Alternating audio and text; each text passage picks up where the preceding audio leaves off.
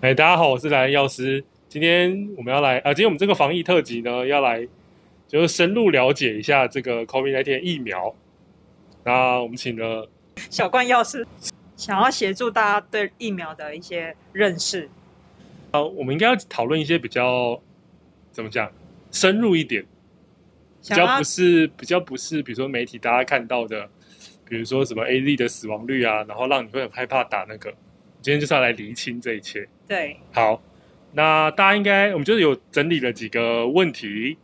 然后应该是大家比较想要了解的 的题目哦。那我们有小怪药师有去查了很多的文献，不是就是随便找的资料哦。好，那我们现在就针对我们今天会讲四个问题。好，我们先从第一个问题开始，就是大家应该会很好奇说，我们现在诶全球这么多疫苗，那哪一哪一个疫苗效果会比较好？那我们今天是要针对几个数据来看，对不对？对，好，对，我觉得这个问题是大家会比较想要问的问题，也就是问的最对直接的，就是哎对哪个疫苗效果比较好？对对，因为大家可能就会只觉得哪一个比较好，我就想要选哪一个疫苗对去打对。哦，那其实有一些数据，我觉得大家其实在新闻上面或报章杂志其实都可以读到，像比如说辉瑞，他说它的保护力有九十五 percent。嗯哦，哼，莫德纳九十四 percent，那 A Z 是七十 percent，嗯哼，然后交生呢就是六十六 percent 这样子。嗯哼，那大家可能就会很直观就觉得，哎，哪个数字高就是保护力我好，就要选那个，对我就选那个。嗯哼，对，那今天是想要提供大家一些不同的角度去认识这些数字，怎么样去看这些数字，好，是不是真的数字高就比较好这样子？嗯哼，好，那在讲这个之前，想要跟大家解释一下，就是刚刚提到那些数值，像比如说辉瑞的保护率九十五 percent，是它要怎么去解释这九十五 percent？ OK，它不是只说，哎，我一百个人打了辉瑞的疫苗，然后就只会有五个人感染，嗯哼，它不是指这个意思，而是说只要所有打过疫苗的人，那你在铺入这个有病毒的环境下的话，你被感染的几率会比没有打疫苗的人还要减少九十五 percent。嗯哼，好，对，好所以换句话说就是，不是打了疫苗就一定不会再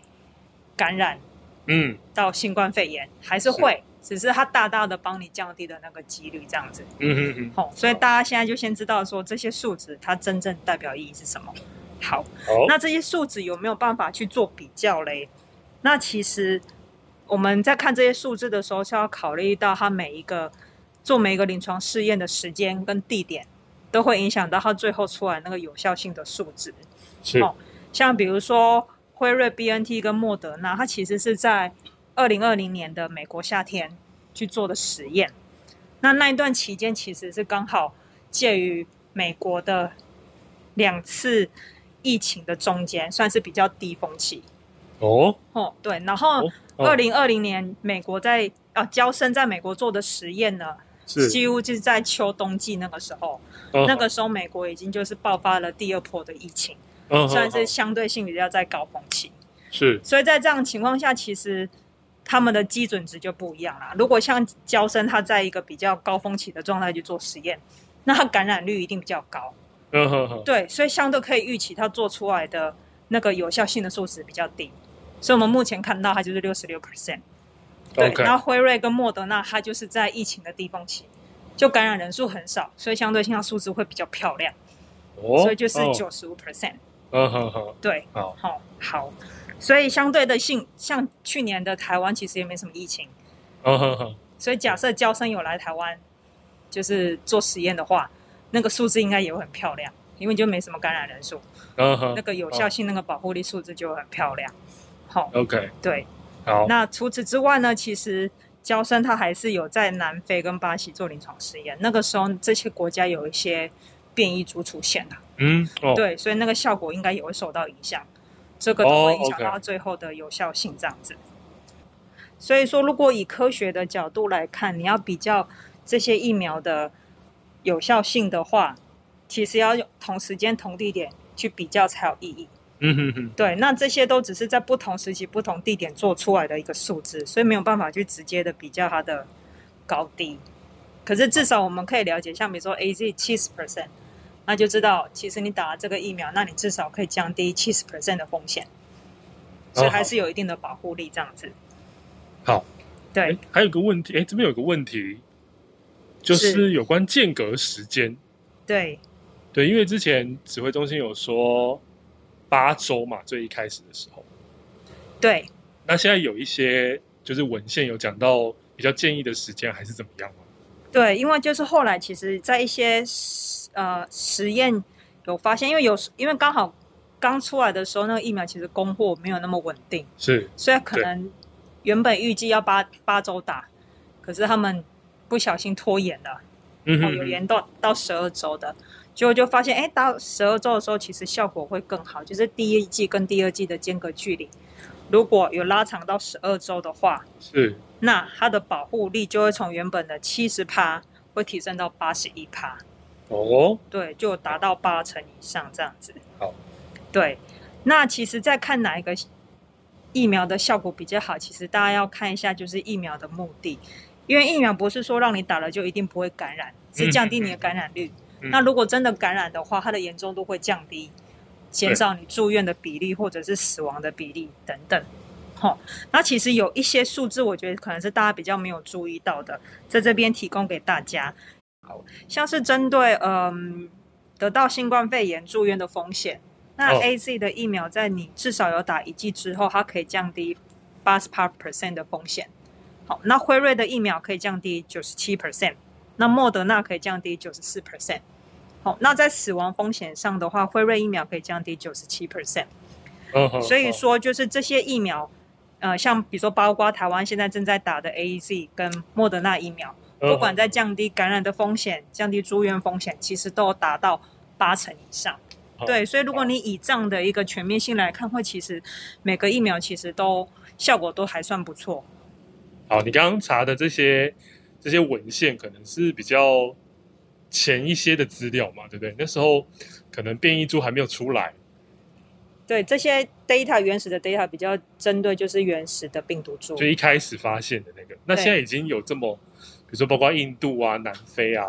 都有出现一些变异的的病毒株了。那是这些对，就是疫苗也对这些病毒株有有效吗？好，那目前就现在有的研究来看的话，就是嗯哼如果跟原原始的病毒株相比，那目前我们的这些疫苗对变种的病毒株的效果可能会比较差一点，可是 OK 还是有提供一定的保护力。对，那好在这边就是给大家一些数值，让大家可以参考一下。哦，那我我我先从嗯印度的病毒株 Delta 先先提供好了。好，像比如说辉瑞的疫苗，它可以就是达到八十八 percent 的保护力，嗯哼，那 A Z 有九十二 percent，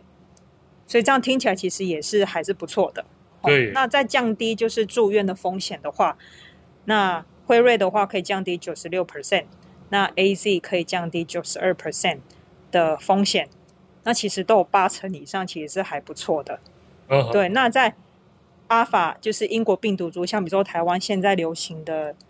目前这一波疫情就是阿法的病毒株，英国病毒株。嗯哼，对，那 A Z 的话，它的研究是显示其实是跟原始病毒株的效果是差不多的，所以有七八成。嗯哼，那辉瑞的话就是八十五 percent 这样子，所以这个部分就大家就可以不用担心说会不会现在已经打了疫苗，结果有一些变异株出来之后就没有效果嘛。嗯哼，对，，那目前看起来是都还有的。降低那个住院的风险是不是比较重要一点？我觉得是欸，它会让它整个感觉比较像感冒的感觉，因嗯嗯为嗯一般我们感冒其实不会去住院，除非你很严重。不对然一般的感冒就是流鼻水、咳嗽、打喷嚏，然后可能休息个自己休息个四五天，它自己慢慢就好了。嗯哼哼，对，那如果像它这个可以预防就是住院的比例的话，其实就是这样子，把本来比较严重的疾病，因为打了疫苗，你变比较轻症，那你就不需要特别的再去做什么治疗，你只要自己好好休息，其实就是嗯哼哼。那个 course 过了，你自己就康复了。因为未来对它一直一直一直像流感这样有变异出来，那永远就是会应该就是变流感化的感觉。对，现在其实有一些学者专家在推论，有可能因为它病毒株一直。病毒的变异一直在跑出来。哦好好好，对，然后疫苗的效果，因为疫苗才刚出来，时间不长，也没有办法很确切的知道它到底我们现在打的疫苗它保护力可以多久。好好好，再加上现在有病毒一直在变异，哦是所以那些学者他们就是在推论，有可能会像就是流感一样，可能每年都需要打流感疫苗。对，那就算大家得了流感，可是你只要有打流感疫苗，那其实症状就会变比较轻。以后如果变流感化了，假设对，那我们就需要可能像流感疫苗一样，每年都需要打。那现在新闻这样子一直渲染说啊，打了某一个牌子的疫苗之后，它怎么样了？就是是可能可能就往生了这样，大家对嗯打疫苗可能有一些害怕。那我们现在来说一下副作用的部分。好的，我真的，有这样会不会增加大家不打疫苗的那个？这个部分我会搭后面跟大家做说明。这、好对，我所以先分享一下对我你先个人分享你的，就是注射之后开始左，我是注射在左手，然后左手就开始，呃，手指的部分哦，就开始有那个麻痹感，就很像那个被被东西压到很久，然后 有点麻，麻木但没有那么严重，就是轻微的这样。想说左手应该还 OK，就过没多久之后，右手也开始了。 好，右手也开始玩之后，脸也开始了。那时候我就是就都麻麻的这样。对我现在，然后那时候我就开始怕起来了。嗯，想说是不是要怎么了这样子，对，好，然后后续就开始，哎，头头痛啊，连胸胸闷、嗯胸痛这样，然后还去晚上还吸不到气，就睡到一半的时候是，还呼吸不了，还醒来这样，嗯觉得不行，完蛋，我是不是快要怎么了？然后隔天我就冲去看看诊所这样，嗯，他们帮我照心电图，然后真的就是有异常，就跟以前不太一样这样。嗯他说你真的要追踪，好，后来追踪也没事了，就是过了那个时间就现在就 OK 了。嗯，好，那我们现在讲一下，就是真的要注意的副作用的部分。好。那副作用的部分就是跟大家分，我我先分两两个部分来讲，一个是比较常见的副作用，一个是 OK 比较严重的。那我先讲常见的，好、好，那常见的副作用就是，比如说有注射部位的疼痛啊、疲倦、头痛、肌肉痛、关节痛、畏寒或发烧等等这些。嗯哼，那像刚刚我们莱恩药师有说，他刚开始注射完就是整只手都会麻，然后之后到了晚上就是会有点胸闷、胸痛、呼吸喘不过气来。嗯哼，对，那我必须说，我们的莱恩药师其实是比较特别的案例。对，因为这嗯真的真的太特别了， 对，因为这个其实不在于不在大部分常发生的对，副作用里对面，对对它算是比较比较特别比的部分，对，比较稀少的， 对对。然后刚开始，现在大家都很害怕打 A Z 会什么什么什么发烧啊，哪边痛啊什么，大家会很害怕，就大家会互相传说啊，我怎么样怎么样这样，对，好像没有这么轻微，对，然后就有一些恐惧感。因为就我们的同事每一个人几乎打了，其实都有一些身体不适的状况，因为包括我也有。哦对，那我的部分主要是肌肉疼痛。对哦，，我是、哦我是疼痛到其实没有办法下床，全身的，对，不是只有打的地方。没有是全身， OK，然后我好坐不住，就坐着坐不住大概不到五分钟，我就会很很超级不舒服，嗯哼哼，对我就一定要躺在床上，我就在家里躺了一天，哦，所以要躺着你才会舒服，就是还是会痛，可是没有到痛到没办法忍受这样。对。假设阈值，假设那个疼痛的范围是一到十好了。嗯哼哼，如果坐着是十分，就是完全无法忍受的话，我至少躺着，我大概只痛七分这样子。哦可是还是有七分。对啊， 气氛好像还蛮高的。 对，可是至少还没有到达十分这么顶标的哦，的状态。对，那其实现在就是莫德纳疫苗进来了，其实大家对它的期待性蛮高的，因为像刚刚比如说我们提到的有效性，大家一一刚开始都只会看它最表面的那些数字，觉得它数字比较高，保护力有将近九十五 percent。对对对，对，然后大家可能忽略掉忽略掉其他的一些讯息。其实，在我刚刚讲的这些常见的副作用，其实莫德纳更不输高，他呢，对，超级不舒对服不。对？对我念个念几个数据给大家看一下，比如说像发烧，A Z 疫苗发烧的比例大概是七点九 percent，可是莫德纳有到十五点五，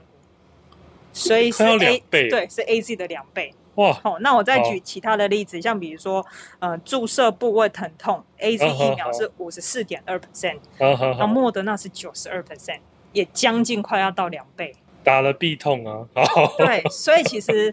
打了莫德纳其实会比 A Z 更不舒服。如果以这样的一个大数据来对看的话，对对，然后那个因为这些疫苗都是要打两剂，是那 A Z 疫苗通常都是你在打第一剂的时候会比较不舒服，是，第二剂就相对性比较比较少一点减缓了。对，对可是 mRNA 的疫苗像莫德纳就相反，第一剂比较轻微，是可是到第二剂就会比较严重一点，对，就是完全相反。对，然后嗯 A Z 疫苗的话，它还有个特别的地方，就是如果年纪比较大的的民众如果打的话，它反而疫苗反而的副作用会比较少，这样子。对，那哦目前的哦推论是，可能是年轻人的免疫系统比较强烈，是所以在接种疫苗后会有比较多的不适。不过这个都是短暂性的，大概在三四天之后就快要消失了，所以等于是都嗯嗯嗯集中在前两天会比较不舒服。嗯哼，嗯，嗯好，哎，你这边是不是还有整理那个啊 BNT 辉瑞的这个？要不要顺便对我看顺便说一下好了？好，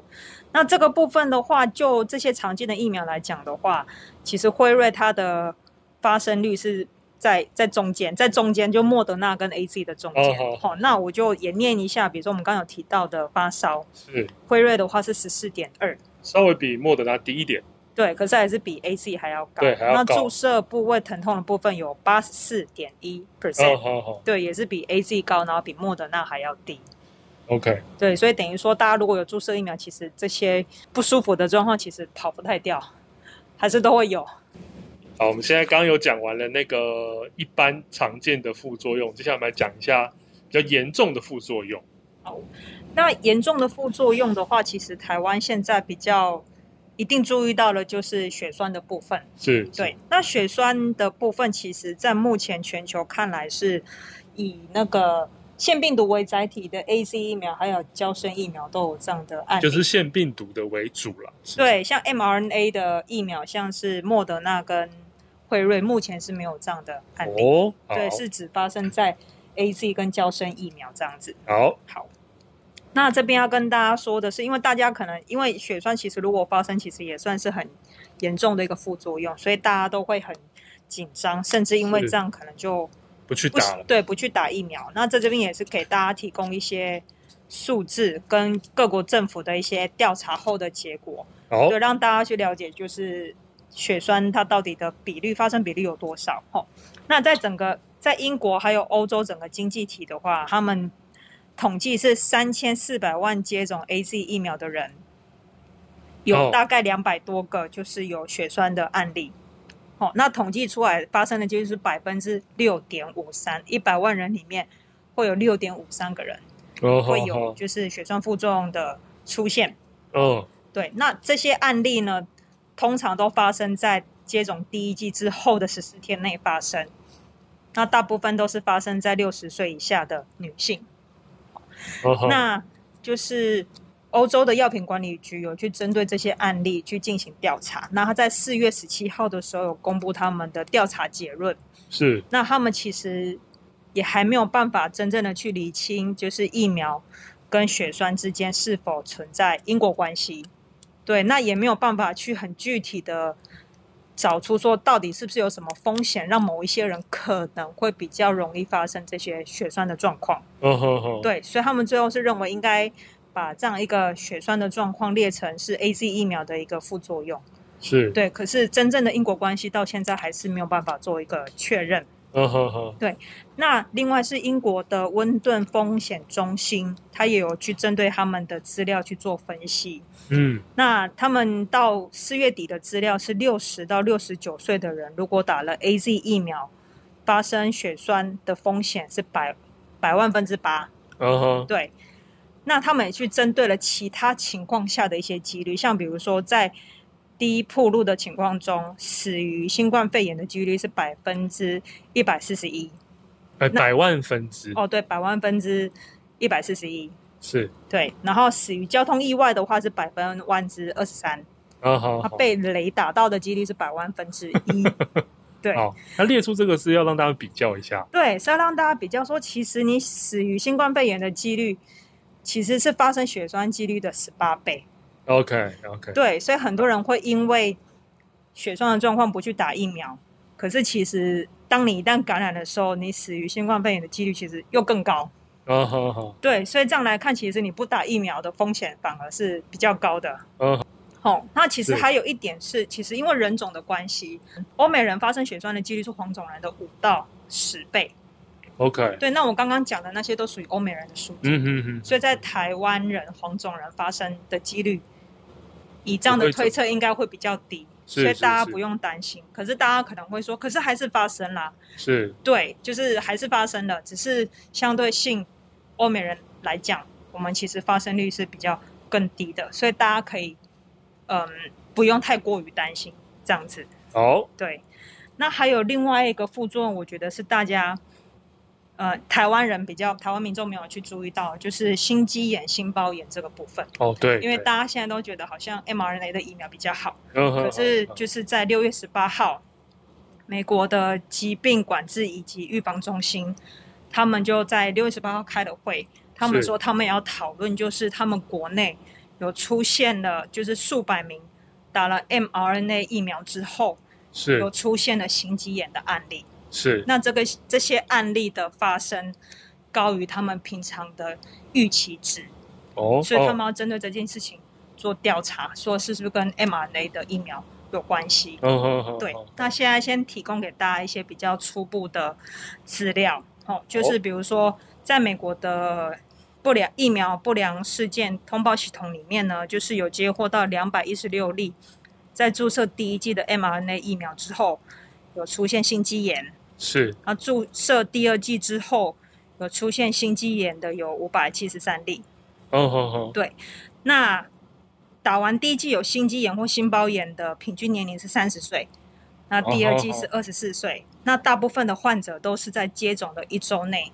发病。嗯哼哦哼，所以如果根据这样一个初步的统计数据来看的话，第一个是呃，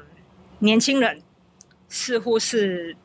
比较容易受到影响的族群。主流的群群对体，在老人家好像还好，好像对都发生在年轻族群。嗯哼哼，对，然后第二个就是这些状况都是发生在 mRNA 的疫苗身上，嗯哼，对，在 A Z 或者是胶生疫苗是没有的。 ，OK，好，对，那我觉得这个部分是大家可能要稍微再去做注意，因为现在大家台湾主流目前还是 A Z，那莫德纳刚打，所以如果它有什么呃异常的事件，其实还没开始爆出来。是是是，对，所以觉得这个讯息可能需要让大家注意一下。那当然不是只有美国，日本也是有在打 mRNA 疫苗的辉瑞疫苗，是他们其实也出现了七名的二十岁到六十岁的男性或女性有出现心肌炎的状况。哦对，那全球就是接种疫苗比例最高的以色列，有哦接种了五百多万的辉瑞疫苗，也是有出现两百七十五例的心肌炎的事件，然后年龄主要都是十六到三十岁，都在年轻族群。真的都是年轻人哎。对，所以可能大家要特别注意一下这件事情。对，我觉得对应该就是媒体的的报道可能会影响到，就大家抉择，可能因为 A Z 真的太多状况，或是已经先打的亲友可能出现一些不舒服的状况，导致他很害怕，然后就期待说，哎，新的疫苗来是不是有比较好、比较少的副作用或是什么？但其实没有，就是看到这个数据是是甚至比 A Z 还要严重。那我们讲这些数据，不是为了要让大家更害怕不去打疫苗， 是对，因为疫苗还是要靠群体的的免疫才有办法让整个疫情压下来。对，好，那新闻一直报道那个疫苗造成死亡的这个事情，是很多老人家就是可能因为注射之后，呃，也有可能是真的因为疫苗，或是因为他注射疫苗之后有一些别的情况导致他死亡，这样那有一些，哎、就是应该说被报道很多，那大家听得越来越害怕。那我们今天来厘清一下这个接种疫苗，不管是哪一排，因为它排有可能造成，对不对？应该是吧？查在资料当中，好，对，那我们来好好探究一下这个打疫苗之后死亡的那个状况。我们有找了一些数据要来跟大家报告。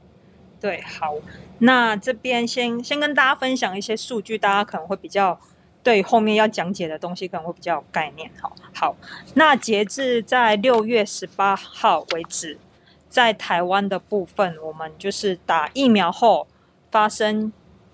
接种后死亡的案例呢，大概是每一百万人次有十九点六个。好哦，一百万人次哦，大家不要听错对啊，一百万人里面哦。我以一们个以这样一个概率去做计算的话，就是是一百万人打疫苗，大概会有十九点六个人会死亡。 OK 对，这是一个哎好统计上的数字。好，那这是台湾的数据。好 OK ，A Z，那我们现在都讲，先讲 A Z 疫苗。好，那在嗯、呃比如说法国的部分的话，它是十七点九个人会死亡。嗯哼，对，那稍微英低一点。对，英国的话是二十四点二，然后挪 威挪威的话是四十四点六，四十四哎，我们才十九哎，我们好十九，他们四十几，好然后意大利的话是七点三。好，对，那当然还有更多的数据，就不一一的念给大家听。好、可是台湾的数据大概就是在这些数据的中间，嗯哼没有特高也没有特低，嗯就是中间值好。哦，那这样代表什么呢？就是其实各个国家只要有打 A Z 的，都有出现接种或死亡这样的一个状况好。对，嗯那台湾也有，当然不例外，因为我们有打 A Z。是那只是我们的死亡人数跟其他国家比起来没有特别高，也没有特别低。嗯哼哼，对，所以看起来是不是一个异于平常的状况这样子？嗯哼好，对，可是大家因为是死亡，其实是一件很严肃的事情，是所以大家其实都会很在乎这件事情。那大家目前其实各国所有的的政府或者是相关的研究中心去研究，其实这些死亡其实跟疫苗没有直接的关系，或者应该说他们没有看到任何证据显示说这些死亡其实都是跟疫苗有关系的。嗯哼对，可是其实新闻也一直这样跟大家讲，可是大家还是会很害怕。对对，因为就是这是人正常的生理反应，对于你害怕的事情，它会被放大，是就是人体人自己会把这些东西放大。嗯哼所以在这边提供一些数据让大家去参考，就是或许我们可以就是克服一些心理恐惧的状态，去看一些这些数据，大家不比较可以理性去看待。嗯哦哼好那针对这些死亡原因，就是想要知道到底根本是不是跟疫苗有关，那当然就是解剖。哦对，那对其实截至六月二十二号为止，我们台湾其实有解剖了十六例 OK 哦那十五例都是跟它的本身的心血管慢性疾病有关系，嗯哼那一例是因为吸入食物而导致的窒息死亡。就是呛到对，所以都跟疫苗其实没有直接或者是很明显的关系。嗯哼都是跟本身的一些疾病比较有相关。是可是是当然不是每一个死亡的案例都会愿意接受解剖，哦对对，所以大家可能心里还会有疑虑说，那没有解剖的人，你怎么知道他到底是不是跟疫苗有关？吼、那这边大家可以从一些死亡人数的一些背景值去了解说，诶，他到底我们死亡的人数是否高高于平常的预期值？嗯哼哼哦像比如说从根据一百零九年度台湾的人口统计资料，在没有接种疫苗的情况下，其实是预期平均每一天都会有两百多名七十五以岁七十五岁以上的长者，会因为会因为就是任何因素嗯哼而哼往生，嗯哼哼每天会有两百多位。是是对，那七十九十岁以上的人会有七十五位，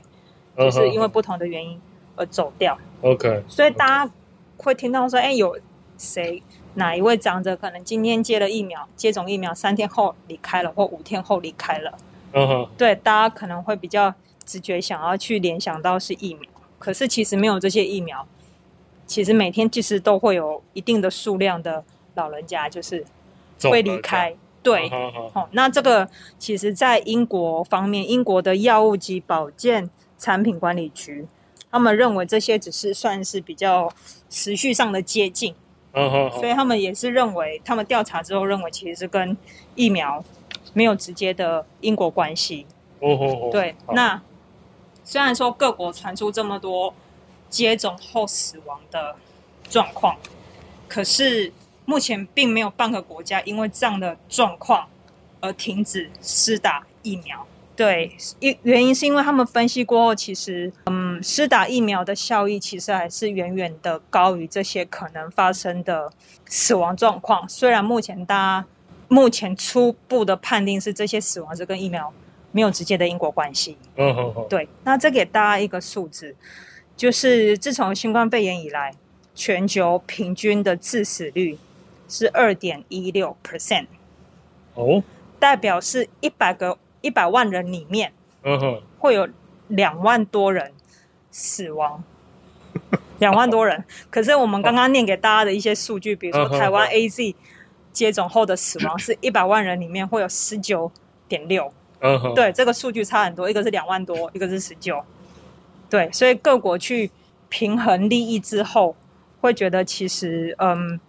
打疫苗的效果其实还是远远高于这些可能的风险。是虽然是目前不觉得死亡是一个疫苗的风险，这样子。是对，你在这边找的资料，应该说是中央疫情流行呃中央 流行疫情指挥中心提供的资料。我这边看就是打我们现在台湾还没有的那个辉瑞 BNT，对，还没有。挪。威有到一百多人呢、对，所以我觉得大家应该不要特别去去就是害怕某一排的疫苗，因为其实都有发生这样的状况。对，而且别的国家甚至比我们比我们严重，对，对只是他们你们没有接收到这类的新闻，只是一直渲染 A Z 怎么样怎么样，对，因为台湾目前的新闻媒体会针对一些比较事件特去殊的放状大况一直去报道，所以对会有一种无意中扩大的效放是大的效果。对，那对于其他可能大家比较不在乎的的一些细节，是他们可能就没有特别报道，是所以大家是就以为哎好像没有这件事，可对是其实对全球只要有打 A Z 的，几乎都有接种后死亡这样的案例出现。所以接下来我们接下来还有有两百多万剂的莫德纳，现在已经哎七月一号要开始开放六十五岁以上老人接种，对，所以大家把握机会， 赶快去打疫苗，好，因为只有打疫苗才有办法让整个疫情就是下来，这样对，好。那最后小关要是有没有需要补充一些你还想要讲的呃内容？有一个是我现在在临床上看到的，好，就是嗯，因为现在莫德纳进来了，等于是大家对于疫苗多了一个 A Z 以外的选择。选择，好好好，对，那因为大家可能没有接收到很完整的讯息，所以哦大家普遍性会认为莫德纳比 A Z 还要好，对呢，所以大家都会想要选择莫德纳，对然后对。不选 A Z。对那这个大家有选择的自由，我觉得这不是什么大问题。是我觉得比较大的问题在于，现在台湾全台湾的接种率很低。还不高哎、对，对一般我们会认为就是你接种率要到七八成，或甚至诶、或者是六七成，一定的数才可以字啦，对，才可以达到群体免疫。可是现在台湾连一成都不到。是对，那现在目前台湾流行的这个病毒株是英国病毒株是阿尔法，是，对，那现在印度的病毒株 Delta 已经开始在全球蔓延了，是是，对，是，现在还没有蔓延到台湾。对，嗯那嗯其实嗯我比较抗胜的一点是，如果大家因为这样的选择，而延后了打疫苗的时机，是如果等到 Delta 的病毒株进来了如果进 来了，其实又会像这一波一样，当你想要打疫苗的时候，就又都没了，了。对，因为大家就疯狂打，不管是莫德纳还是 A Z，大家就会觉得没关系，有疫苗打就好，对然后就疯狂打。然后对你当时如果是因为想要选择或想要等某个品牌而没有打，最后可能就会没有疫苗打。对对，对然后也会因为这样子，等到疫等到下一波疫情来，你要打其实来不及了。大家又要再开始一次像这样的三级的警戒，三级 Plus 的，对，又要一段时间，对，搞不好会更严重对，因为 Delta 的传染力更强，哦，所以对传染力反而就是比前面的还要强很多。对好，至少比比如说阿尔法病毒株还要高五到六成，好，所以它传染力很快。所以我比较担心的是，等到如果假设 Delta 如果进来了，又 又会又会再来一波疫情，然后大家又打不到疫苗，又要开始就是抢疫苗，然后好好对没打到。好，所所以以如果大家真心如果觉得是有疫苗打就好的话，那就赶快打，对，保护 OK 自己也保护别人。那第一季有去打过的人，应该要就是抓紧时间，对，时间到就去打然后。对，第第二季要赶快补上，这样防护力才会上升。对，因为有有一些，因为现在国外有一些混打的的研究出来了，说效果好像也不错，甚至更好。诶，我们目前台湾是还没有可以混打吗？对，现在指挥中心的定调是它不开放混打，因为通常混打的都是 A Z 第一季，第一季是 A Z，是，第二季是辉瑞，哦，那个可应是台湾辉瑞还没有进来，然后莫德纳混还莫不德确纳的定这样。的资料又不够多，所以所以指挥中心是先定调就是不混打，就两剂要打一样。哦，除对非之后有公布什么特殊的状况。 对，可可能以有混新搭的资讯出来或其他状况。今天分享这么多，大家应该会比较了解，就是 不是只是新闻片面上的资讯哦。那我们希望今天做这集有对大家有帮助。 对，谢谢，